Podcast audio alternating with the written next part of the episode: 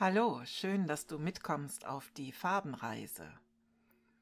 Heute reise ich in das Land der Farben. Zuerst mal etwas zur Definition und zur Farbenlehre, dann reise ich in die Farbe. Gedanken, die kommen, die lasse ich wieder ziehen. Ich bleibe in der Geschichte.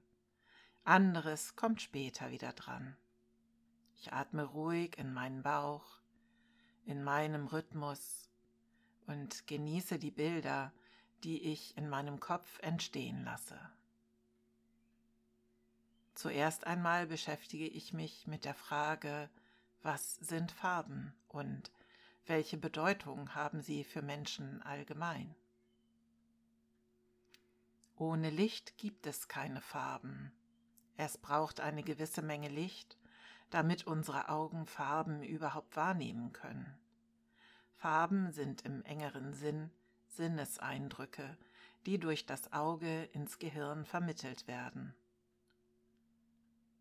Farbe ist das Wahrgenommene.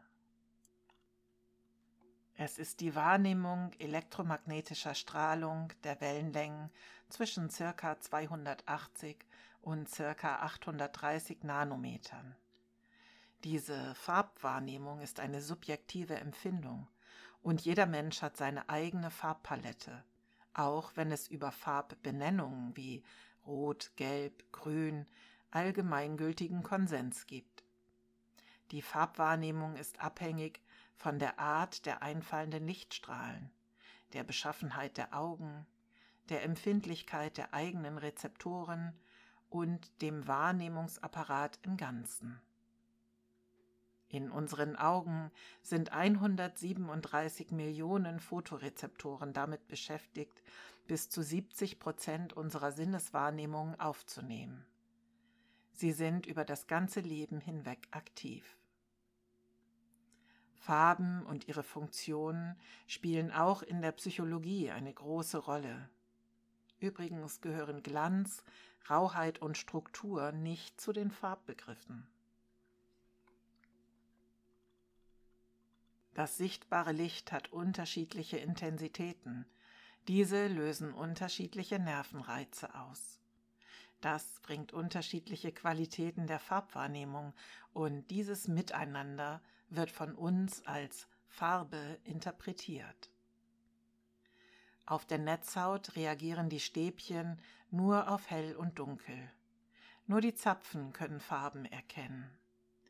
Zapfen gibt es in drei Ausprägungen die jeweils einen Spektralbereich der Farben Rot, Grün und Blau abdecken. Jede Kombination von Anregungen der drei Zapfenarten durch Lichtstrahlung bewirkt einen spezifischen Farbeindruck. Außer bei ca. 9% aller Männer und 0,8% aller Frauen, die eine Rot-Grün-Sehschwäche haben. Diese können diese Farbgruppen nur schwer oder gar nicht erkennen. Diese Fehlsichtigkeit ist immer angeboren und ist unveränderlich, da es durch eine Genveränderung hervorgerufen wird. Grünsehschwäche kommt häufiger vor als Rotsehschwäche. Schwarz macht keine Erregung. Neutral grau macht wenig Erregung und weiß macht volle Erregung aller drei Zapfenarten. Elektromagnetische Strahlung der Wellenlängen zwischen 380 und 780 Nanometern ist für uns sichtbares Licht. Spektralfarben, die wir sehen können, wenn wir weißes Licht durch ein Prisma betrachten, haben Spektren mit Wellenlängen ohne Fremdanteile. Sie sind so nur sichtbar durch ein Prisma oder ein Streugitter. Im Regenbogen sind zwar Spektralfarben enthalten, aber nicht deren Mischung.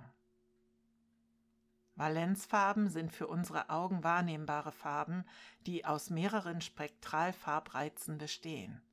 Sie entstehen durch additive Farbmischung. Sind die Bedingungen optimal, können wir Farben zwischen 310 und 1100 Nanometern wahrnehmen. Grundsätzlich wird Licht und Körperfarbe unterschieden. Licht sendet Lichtfarben von Beleuchtungsquellen in unser Auge. Körperfarben absorbieren einfallendes Licht und reflektieren nur bestimmte Strahlung, also Farbe. Körperfarben hängen stark von der Beleuchtungsquelle ab, die sie anstrahlt. Schon Steinzeitmenschen versuchten die Tiere, die sie an Höhlenwände malten, mit realistischen Farben zu versehen. Farben sind wichtig für uns. Im 15. Jahrhundert versuchte Leonardo da Vinci ein System in die Farbenvielfalt zu bringen. Im 18. Jahrhundert führte Isaac Newton seine Überlegungen weiter. Er fand die Zerlegung des weißen Lichts durch ein Prisma heraus und nannte die gefundenen Farben die Spektralfarben. Diese bildeten dann die Grundlage für seinen Farbkreis. Auf dem Farbkreis sich gegenüberliegende Farben benannte er als Komplementärfarben. Sie sind sehr kontrastreich und heben die Leuchtkraft der jeweils anderen Farbe besonders hervor.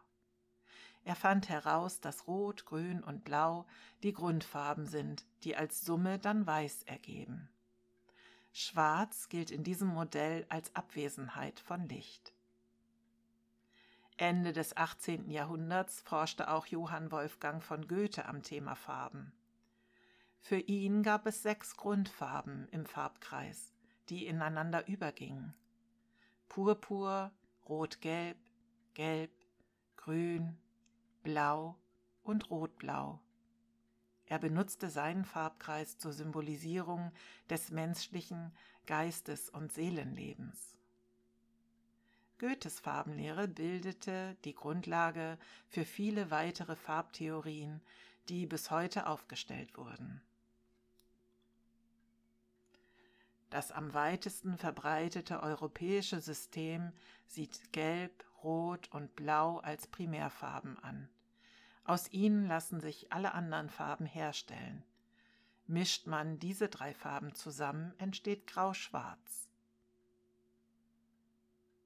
Farben mischen erscheint erst einmal einfach. Möchte man eine Wand hellblau streichen, gibt man einfach etwas Blau zur weißen Wandfarbe. Für ein helles Violett dann noch etwas Rot zu dieser Mischung. Farbpigmente schlucken für den gewünschten Farbton jeweils die anderen Töne aus dem Sonnenlicht. Mit jeder neuen Farbe nimmt aber auch die Farbhelligkeit ab, bis es irgendwann nur noch ein Schwarzbraun ist. Bei farbigem Licht ist es genau andersherum. Je mehr Farben beteiligt sind, desto stärker nimmt die Helligkeit zu. Leuchtet man eine Wand mit farbigen Spots, in Rot, Grün und Blau an und überlagern sich diese Spots an einem Punkt, dann sieht man an diesem Schnittpunkt auf der Wand einen weißen Fleck. Farben umgeben uns überall und sie haben auch einen Einfluss auf unsere Psyche und unser Wohlbefinden.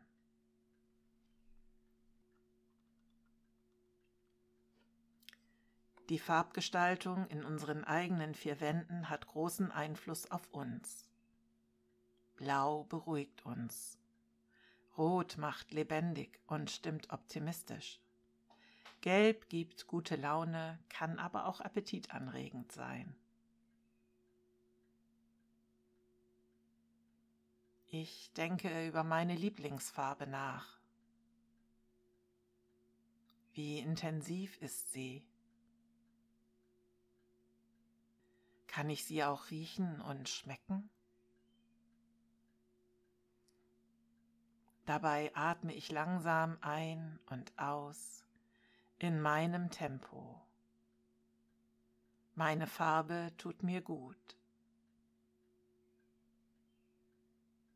Jetzt sehe ich sie vor mir, über mir, unter mir, hinter mir ist sie auch. Ich bin eingehüllt in meine Farbe. Lasse sie auf mich wirken.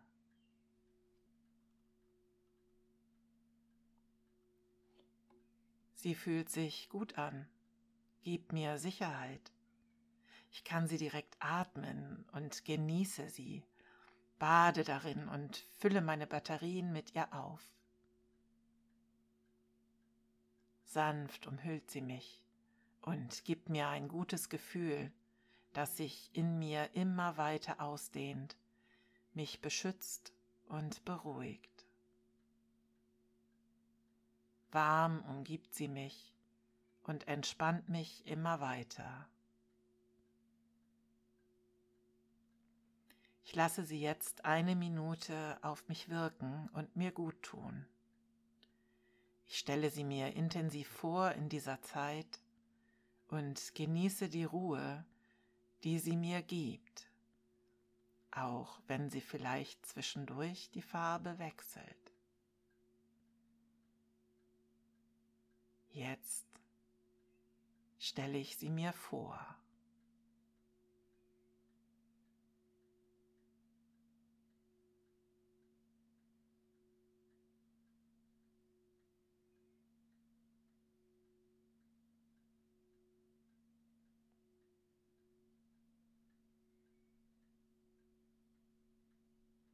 Gut fühlt sie sich an.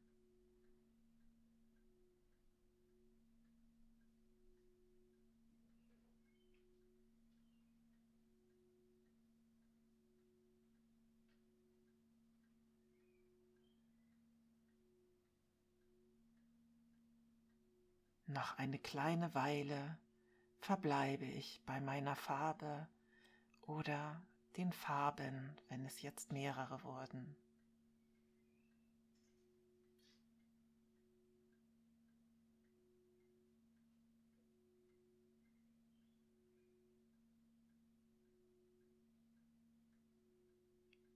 Jetzt wird es Zeit, aus meiner Farbe oder den Farben wieder zurückzukehren in meine Gegenwart.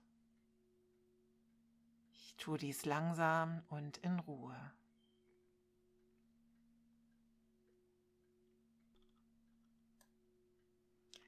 Wenn du gleich schlafen möchtest, dann bewegst du dich gleich nur noch etwas. Wenn du wach und ausgeruht sein möchtest, dann bewegst du dich gleich bedächtig immer mehr. Intensiviere die Bewegungen langsam, so wie du es brauchst. Atme erst einmal tief durch, mehrmals und kraftvoll.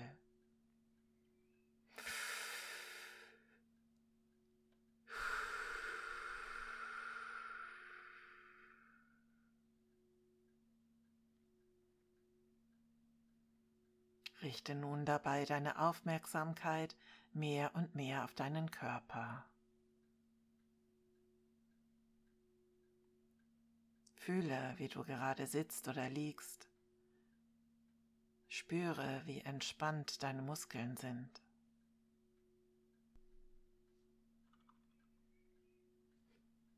Bewege beide Hände wieder vorsichtig, balle sie zu Fäusten und strecke sie wieder.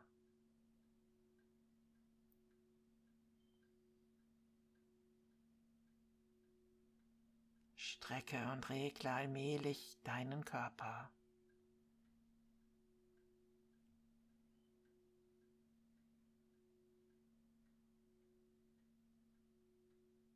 Wenn du sie geschlossen hattest, öffne wieder die Augen und versuche das Entspannungsgefühl zu bewahren und mitzunehmen.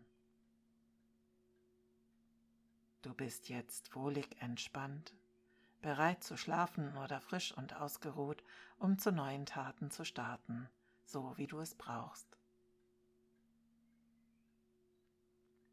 Vielen Dank, dass du mit mir in deiner oder deinen Farbe Farben warst. Ich hoffe, du konntest die Zeit entspannt genießen.